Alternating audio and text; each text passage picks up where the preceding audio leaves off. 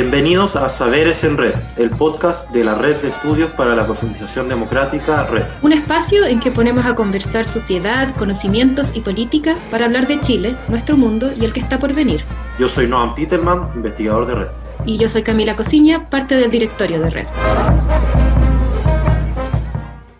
Hola a todos, muy bienvenidos a un nuevo capítulo de Saberes en Red.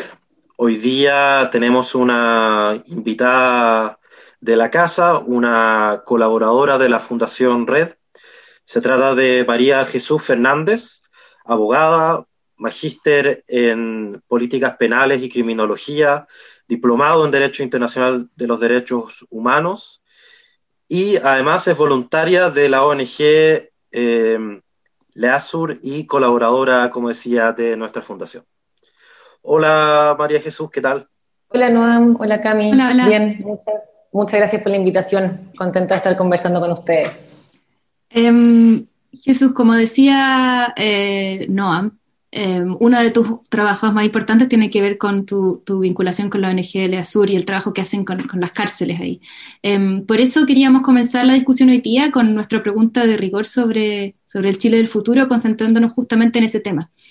Entonces la pregunta que te quiero hacer es una pregunta de ficción, eh, de que nos imaginemos que estamos en el Chile de 10 años más y que ese es un país en el que no nos, hemos hecho, no nos hemos hecho cargo de los desafíos del sistema penitenciario del país. Y quería saber cómo te imaginas tú ese país, como, cuáles son tus temores, eh, cuáles son, crees que son los puntos ciegos, eh, cuáles son los desafíos en la discusión que existen hoy día, que, de los que si no nos hacemos cargo vamos a estar viviendo las consecuencias en 10 años más. Em, a ver, yo creo que hay, como varias dimensiones en que uno podría pensar lo, más crítico que podríamos estar en 10 años más. En, en, concreto es que comienzan a crecer nuevamente las, las tasas de personas privadas de libertad. Mí el escenario creo que siempre más, más tétrico es que nos acercamos a la situación de, de, Estados Unidos, que hoy día tiene 2 millones de personas encarceladas. Eso es como uno cada 150 o cada 100, 160 personas está en una cárcel en una prisión, mantenemos y empeoramos, porque siempre se pueden empeorar las, condiciones indignas en que se priva de libertad en Chile, esto es de cuestiones realmente básicas, acceso a agua potable, alimentación adecuada, eh, tiempo de encierro, contacto con el mundo exterior, como estándares realmente básicos de, de derechos humanos. Sigue aumentando la población de mujeres privadas de libertad en Chile y en el mundo la población de mujeres privadas de libertad siempre es muchísimo más baja, es como entre un 2 y un 10%, pero ha pasado este último, este último periodo también en el mundo y en Chile que la tasa de crecimiento ha sido mucho más rápida. Y eso no, se está, no, hay mucha claridad, hay, hay, buenas razones que se tienen o algunas razones que se, que se creen, pero no hay mucha claridad por qué y no se está abordando. No tenemos políticas públicas especializadas para afrontar ese, ese problemón. Em, el aumento de la presión preventiva, sin duda, sería otra forma de, caminar hacia el abismo. Hoy día nosotros tenemos una tasa alta de presión preventiva. Esta es, eh, esto quiere decir privar de libertad a personas que no, están, no tienen una condena por un tribunal, sino que se está investigando su participación. Em, entonces se hace por razones como de seguridad de la investigación o porque se considera que es muy peligroso. Em, hoy día representa una, una, tasa importante de las personas privadas de libertad y como el sustrato de eso, más allá de la, política pública o de la, del efecto per se, es que perdemos como totalmente la, la humanidad, la, la, perspectiva de derechos humanos, el considerar que somos parte de una comunidad y acrecentamos este ellos, nosotros, los buenos, los malos, y una percepción como completamente punitivista ante conductas que se desvían de la ley. Em, y dejamos de creer un derecho, en el derecho a un juicio justo, a una defensa profesional, y esto eh, no, es tan loco pensando que hay eh, autoridades letradas y muy eh, formadas. Evelyn Matei hace un tiempo, no, hace mucho tiempo, tuvo una crítica brutal contra el trabajo que hace la Defensoría Penal Pública, que es, yo de las instituciones pero más cruciales de una democracia, Em, y eso permea a las personas. uno deja de creer que quien comete un delito, que presuntamente ha cometido un delito, merece tener un, un, sistema que lo juzgue de forma justa y luego, si es condenado, merece vivir una vida digna que le permita tener un proyecto de vida eventualmente. Yo que esa, esa, esa sensación, como esa pérdida como comunitaria puede llegar a, a estos escenarios eh, más críticos en 10 años más. Muchas gracias, María Jesús. Eh, te quería hacer una pregunta. Mencionabas eh, temas como de derechos civiles y, y, te quería preguntar sobre temas de derechos políticos también. Eh, siempre se discute la situación de las personas privadas de libertad con el tema del voto, pero también te quería preguntar qué rol crees que podrían tener, por ejemplo, en la discusión constituyente, cómo se incorpora esa, esas personas en ese debate a propósito también de, de ser parte de la comunidad y, y, en general, ¿cómo crees que debería relacionarse la sociedad en términos de los derechos políticos de los que están eh, privados de libertad? En, en términos del, del proceso, eh, yo creo que todo se juega en cuán representativa de la, de la sociedad en que vivimos va a ser la, el, el, órgano que va a crear la constitución, ¿no? la, la Asamblea Constituyente. Eh, y en eso hay, hay, personas, por ejemplo, hay, hay César Pizarro, es un dirigente de la, de la ONG que se llama 81 Razones por Luchar, que agrupa familiares de personas, de personas privadas de libertad y ex privados de libertad, que se creó luego del incendio de, de, San Miguel, en que murieron 81 hombres eh, quemados, y él hoy día es candidato a, la Asamblea. Esa es una forma, sin duda, en que, en que hay una voz que yo dudo que vaya a estar representada de otra forma, con, con las vivencias, con la experiencia, porque la, la privación de libertad además jamás impacta sobre la persona, es una es una experiencia súper expansiva. Impacta a los hijos, impacta a la familia, impacta a las relaciones familiares, a los amigos, a las comunidades. Eh, entonces es una forma como bien concreta y, y, de otra forma, si él no fuera escogido, si no llegara nadie directamente vinculado con ese mundo, eh, habrá que buscar los mecanismos para que efectivamente las personas y las familias puedan tener una voz en, en los principios que vamos a consagrar en relación a este tema en la Constitución, porque como, ustedes muy bien saben, no es tan importante quizás cómo consagremos y todo lo que consagremos, sino el sistema que va a, crear, que va a quedar abajo para acercarme a esos principios. Y en, en términos de resultados, yo creo que hay, hay en la Constitución, que me imagino, digamos, eh, se elimina absolutamente la restricción a la ciudadanía que tienen hoy día las personas privadas de libertad. Esta privación es tanto de derecho como de hecho. Es decir, hay personas, eh, las personas que están condenadas a más de tres años o acusadas a delitos que tienen una pena más de tres años y un día, se les, la, se les priva de su derecho a voto. Pero todas las personas que están hoy día en prisión preventiva por delitos que tienen penas más bajas o condenadas a delitos con penas más bajas que eso, es decir, que tienen su derecho intacto, hoy día no votan porque no tienen dónde votar, no se les traslada, no se les pone en una.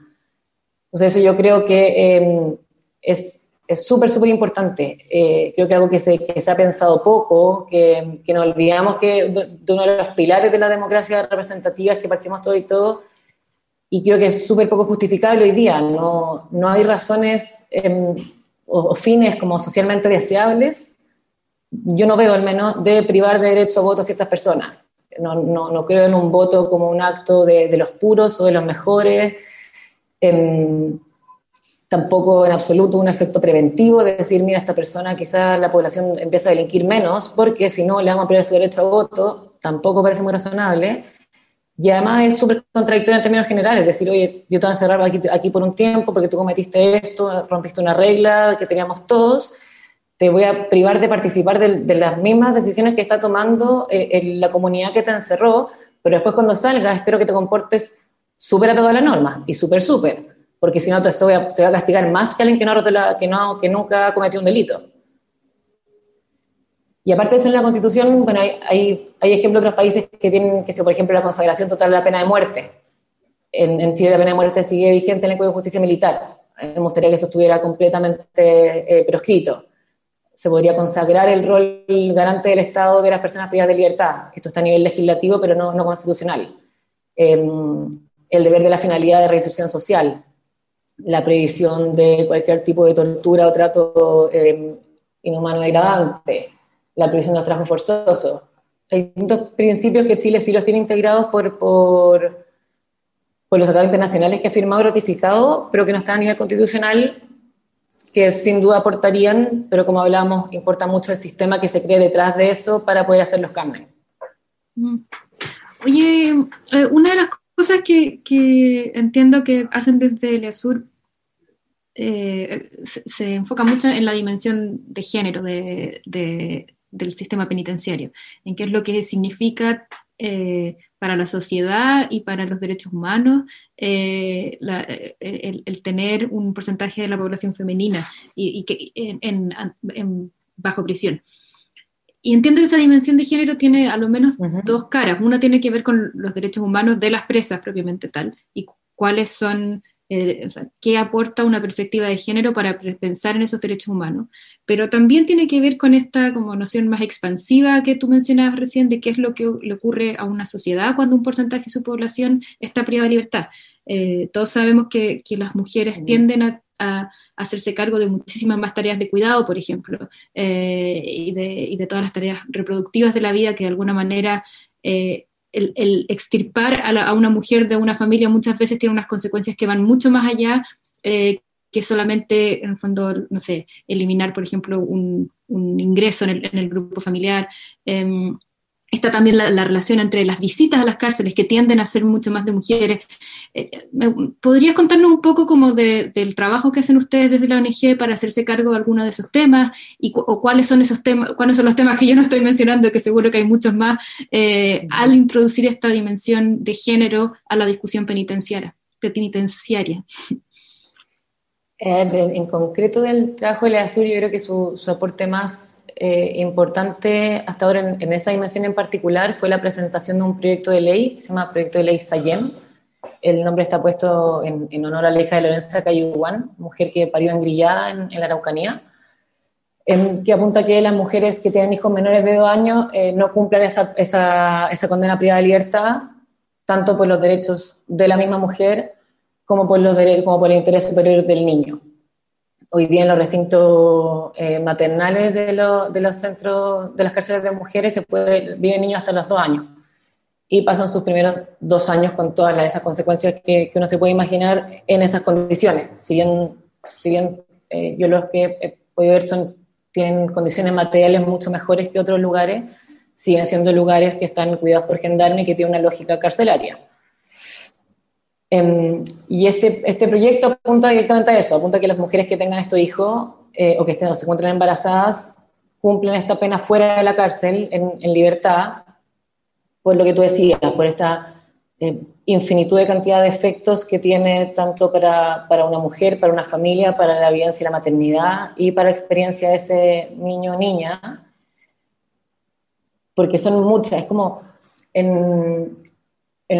como en en general en la criminalidad femenina hay como tres grandes como, eh, nociones que ya se tienen como bien asentadas en, los estudios nacionales como internacionales, que es que las mujeres delinquen menos, las mujeres cometen delitos menos violentos y delinquen por menos tiempo, por diferentes eh, razones. Y, pese a eso, como les comentaba ahora, la tasa de mujeres que, que cumplen que cumplen con, o sea, que se encuentran privadas de libertad ha crecido eh, mucho más rápidamente que la de los hombres, lo que es raro porque a las fines que atiende la, prisión preventiva, eh, con estas tres características podría tener mucho menos mujeres privadas de libertad. Y además las mujeres, al menos en Chile, hoy día son, son más, porcentualmente, son más mujeres cumpliendo prisión preventiva que hombres. Las mujeres están como alrededor del 40% de las mujeres privadas de libertad están en prisión preventiva, es un número brutal y el hombre es que está alrededor del 34-35%. Y eso a su vez saca un sinfín de consecuencias, es decir, eh, tiene, tienes demasiadas mujeres privadas de libertad que no tienen una condena. La mujer, como tú decías, cerca del, cerca del 95% de las mujeres privadas de libertad tienen hijos. Cuando tú las sacas del entorno familiar, esos hijos, entiendo que solo cerca como el 25% de las veces se quedan con los padres. O sea, es decir, son grupos familiares que uno se va con un tío, uno se va con la abuela, otro va con no sé qué. Eh, cuando las mujeres están en prisión preventiva, que un número tan alto, no acceden a programas de formación, de rehabilitación, de entrega de, educación en general, porque se entiende que están de paso. Entonces, además se encuentran en una situación más precaria de la que se encuentra una mujer eh, que está cumpliendo ya una condena. Las mujeres, por lo que tú decías, el, el tema de las visitas, el tema, tanto por tema de visitas como por las condiciones materiales, como por los secos de género de la sociedad en que vivimos, el impacto de la, de la el impacto psicológico de las mujeres es te decía, mucho más severo que en los hombres, sin eh, mirar en menos el daño que genera de todas formas en la salud psíquica y física de toda persona que, que pasa por la cárcel.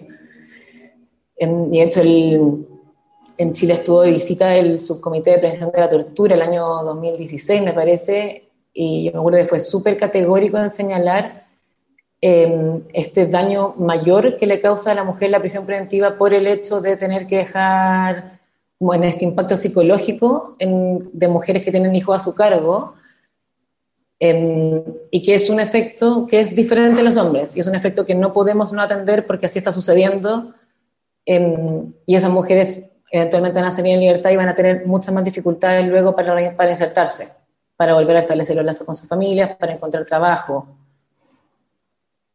Y esto, este, este impacto también, también, siendo, eh, también se da, o sea, estas menos visitas que reciben, perdón, como tú mencionabas, Cami, son por una diversidad de cosas, eh, hay muchas mujeres que prefieren que no las visiten, que no les lleven a sus hijos porque la, eh, las al comienzo son súper fuertes, eh, pueden obligar a desnudarse, etcétera, y, cosas que muchas madres prefieren por las que sus hijos no pasen. Y también por cuestiones más materiales, como, como hay muchas menos mujeres privadas de libertad, hay muchas menos cárceles de mujeres. Entonces se encuentran más alejadas de lo, más alejadas de, las ciudades. Entonces trasladarse a visitar a una mujer es mucho más complejo, puede llegar a ser mucho más complejo que, ir a visitar a un hombre porque, está más lejos, toma más tiempo y toma más plata. Muy interesante. Eh, nosotros tenemos un, tema que siempre, que siempre que son los, los puntos ciegos de la discusión, y creo que aquí hay un tremendo punto ciego. Y a propósito de lo mismo, te quería preguntar, después del, estallido social, ha estado muy en boga la discusión sobre carabineros, los cambios que tiene que haber, la refundación que tiene que haber o las reformas profundas. Y te quería preguntar cuál es tu visión sobre gendarmería, cómo te parece que funciona, qué cosas crees que no funcionan, qué cosas habría que mejorar eh, en tu experiencia. Um, es difícil hablar de gendarmería, quiero hablar del, del, sistema completo, creo que es un sistema eh, podrido, digamos, un sistema en una crisis muy profunda, un sistema muy precario, y gendarmería forma, forma parte de eso. Eh, yo creo que tener un, respeto grande a esa labor porque es una labor eh, súper compleja, con alto impacto también en la salud de las personas. Eh, como decía, con una lógica un, poco perversa, con una cantidad de trabajo eh, abrumante, sin la capacitación necesaria. En ese sentido se, asimila, creo, con, con, carabineros, en el sentido que sabemos que no tienen em, las competencias ni, ni, habilidades ni las capacidades materiales para realizar bien su trabajo. Eh, y hay problemas como parte de estos incentivos perversos que eh, contribuyen a que, se, a que se cometan malos tratos y hasta tortura eh, en los restos carcelarios por parte de, de estos funcionarios. Es súper difícil pensar en un sistema en, el encierro material de la cárcel en que tu única comunicación con, la vida exterior es el gendarme, digamos. Entonces, cuando una persona sufre desde una cuestión menor, digamos, le roban algo en la celda, o un gendarme le roba algo, o tiene una discusión, hay malos tratos, hasta llegando a lo más extremo, que hay tortura, la forma de esa persona para denunciar es con gendarmería. Entonces, el nivel de poder y de sujeción de las personas privadas de libertad a los y las gendarmes es muy, muy, muy grande. Y eso hace que gendarmes también, eh, sin ningún tipo de razón, abusen de ese poder y se genere eh, corrupción adentro y se generen bandas y se genere... Eh, está todo sustentado por, porque por gendarmería sí tienes esa vulnerabilidad de ser penetrado por, digamos, por el narco, por el ser, de ser penetrado por, que también, por, eh, las mismas bandas que están dentro de la cárcel. No son eh, no son siempre bandos tan distintos. Y en eso siempre pierde el más débil, y en eso el débil siempre es la persona privada de libertad, o la gran mayoría de las veces. Oye, es como una caja que mientras más preguntas uno hace, hay más y más temas para meterse, que ganas de quedarse conversando mucho rato.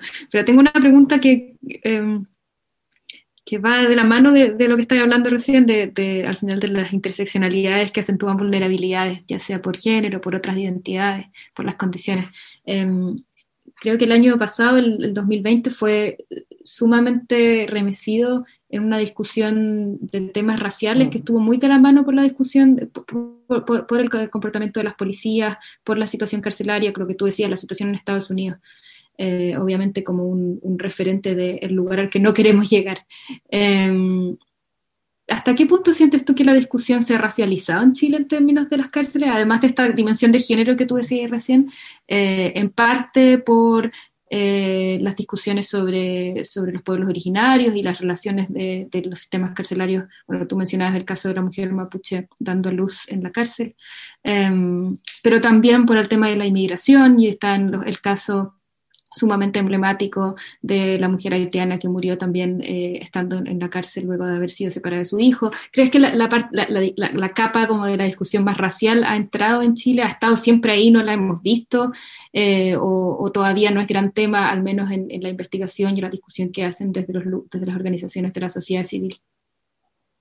Yo creo, y esto lo digo como de forma bien eh, intuitiva, puedo estar perfectamente equivocada, creo que no ha penetrado tanto en Chile eh, como un tema en sí mismo, como si, como si hablamos de, pueblo originario, de inmigración más en otros temas, pero creo también que siempre ha estado ahí porque, porque la cárcel, el, sistema penal es un sistema profundamente clasista.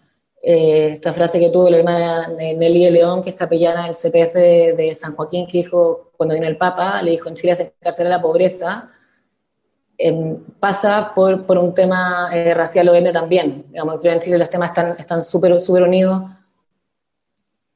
entonces siempre hemos estado mirando un poco a las mismas personas. Hoy día sí está un poquito más en boga, o el sistema penal siempre ha estado con el ojo en las mismas personas. Hoy día, mm, como decía, creo que sí está un poco más en boga porque eh, es un tema súper utilitario para los políticos hablar de que la inmigración genera delincuencia. Y eso ha sido descartado por todos los estudios serios de centros de estudio de derecha, izquierda, universidades, etcétera. Em, entonces creo que hay gente que tiene más conciencia de eso y que sale con una defensa un poco más eh, elaborada, de decir, oye, eso, no es cierto, la participación de las personas migrantes es igual o menor que en Chile. Y si tiene regiones como el norte, en que por ahí una mayor población de personas migrantes, em, puede tener una, una mayor eh, porcentaje de la participación en el delito, pero pero creo que hoy día estamos empezando a tomar conciencia, porque estamos empezando a tomar conciencia de eso como un, como un todo, como en la comunidad que vivimos, estos temas están presentes en, todos los sistemas, es decir, está en educación, está en salud, está en el penitenciario, em, pero que nos queda también un, trecho, sin duda. Ahora vamos a, a, cambiar un poco el panorama. Nos vamos a, a, la siguiente sección, que es una de mis favoritas, que es la de la que yo he llamado y, y si todo sale bien. Y de nuevo vamos a ponernos eh, eh, en un futuro hipotético para el país, en unos 10 años más. Eh, y la pregunta que te queríamos hacer es si estamos en este Chile en 10 años más, en el que sí nos hemos hecho cargo de todas las temáticas que, que planteaste y todos los temores y preocupaciones que podrían haber ocurrido se, han, resuelto. Eh, ¿Cómo es ese país? ¿Qué, qué ocurre eh, con la realidad penitenciaria y en general como la manera en que el país se relaciona con, con ese mundo, si es que todo sale bien?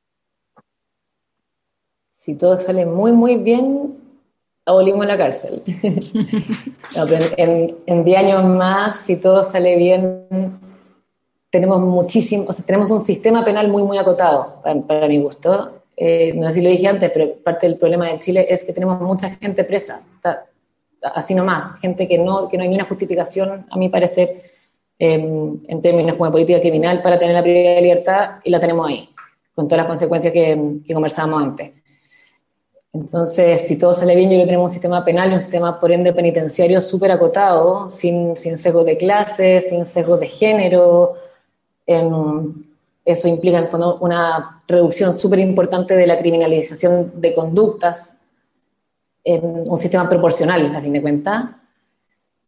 Y eso es, al final tenemos un sistema más humano, en que, en que cortamos esta distinción todo el tiempo tan acomodaticia de ellos y nosotros, los buenos y los malos, eh, el, uso y el abuso del miedo a través de esa distinción de, de las personas entiendo que tienen un, legítimo temor y un muy legítimo deseo a vivir con tranquilidad en un, en un, país seguro, un ambiente seguro, una comunidad segura. eh, pero creo que hacerlo a través del ellos y nosotros y jugar con, con, el, con el pánico permanente que algo nos va a pasar y va a ser culpa de ellos, eh, solo nos, nos, lleva al precipicio. Y a mí también me gusta mucho eh, los principios de la justicia restaurativa, en que el, en que el centro del, del sistema está mucho más centrado en la víctima, en, en, reparar todo aquello que se rompió, tanto los lazos con la víctima, los lazos con la comunidad, a la víctima se le entrega más agencia que en el sistema actual y también al infractor, que es cuando se reconoce como una persona y se busca que tomar responsabilidades y una justicia mucho más especializada, con, con cobertura tratamiento de abuso de sustancias, con una cobertura súper importante en salud mental, creo que es una de, de, las piezas claves para mejorar nuestro sistema.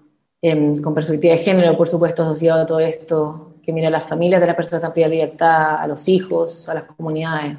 Sin duda esa, esa visión eh, optimista, eh, es complejo también pensar como la, cantidad de espacios en los que esos cambios tienen que ocurrir, ¿no? Eh, la, reflexión que tenía recién sobre, sobre el, gendarmería es imposible mirarla sin, sin entender todo el sistema penitenciario, me imagino que también, bueno, está el sistema judicial, está el racismo y, el clasismo, como tú bien decías, absolutamente incorporado en todas las dimensiones de cómo funcionan las policías, de cómo funcionan las denuncias, eh, es un poco agobiante, y también de cómo funcionan incluso los territorios, o sea, toda la, discusión que había ahora último sobre eh, los territorios tomados por los narcos o no, y qué es lo que eso significa, y los estereotipos eh, que eso carga, al final es, es, uno de esos problemas que como que es una entrada a todo un universo de, para, para una, una fotografía de la sociedad que no, que no, que no es tan fácil, no es tan fácil tener una fotografía tan completa desde, desde cualquier entrada, digamos, es una entrada particularmente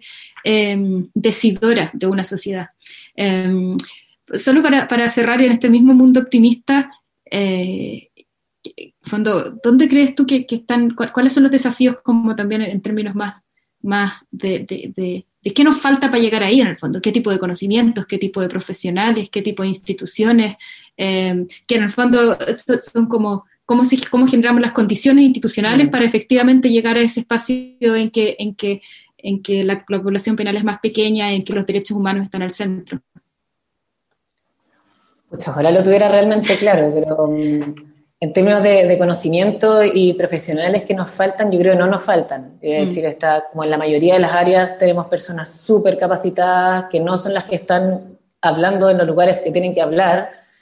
Eh, y si están es por buena voluntad porque le invitaron a conversar a una mesa en el Congreso y que luego su opinión no va a ser escuchada en la votación.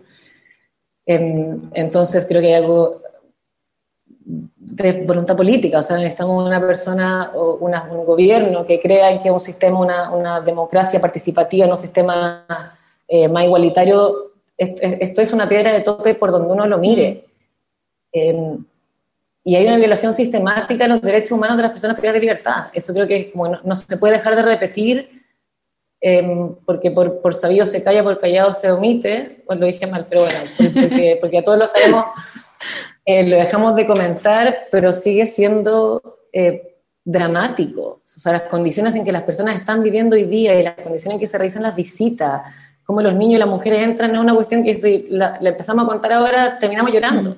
Y está bien que así sea, porque uno no puede perder la, capacidad de asombro. Entonces, también hay, que seguir repitiendo eso, hay que fortalecer los órganos eh, de monitoreo de derechos humanos.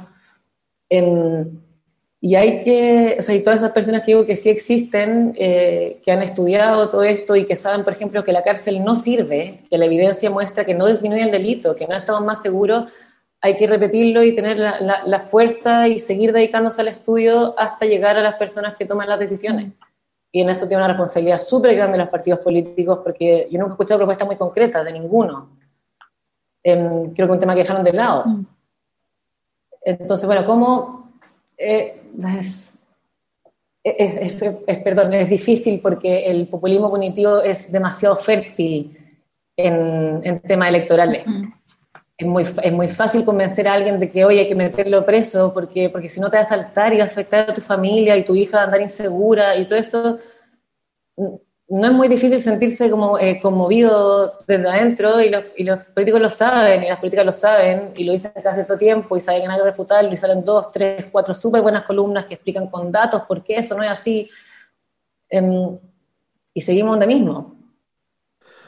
Sí, qué, gran interpelación en realidad, esta fotografía que es de, de nuestra sociedad mirada desde las cárceles, como pensarse también desde ahí pensar eh, la comunidad también desde ahí. Te agradecemos mucho, María Jesús, por esa oportunidad para poder ver esa, esa foto, aunque sea dolorosa y como tú mismo dices, no hay que perder la capacidad de emocionarse por ella y te lo agradecemos mucho.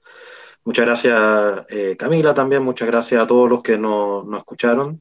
Se nos fue el tiempo de nuevo. Como decía Camila, nos hubiese encantado poder seguir hablando, pero ojalá esto sea el comienzo de, de esta conversación y no solamente el fin. Si quieren saber más de, de la fundación, nos pueden visitar en redparademocracia.cl. Y, y, eso, hasta luego y muchas gracias. Muchas gracias. Muchas gracias por la invitación, que estén muy bien. Chao.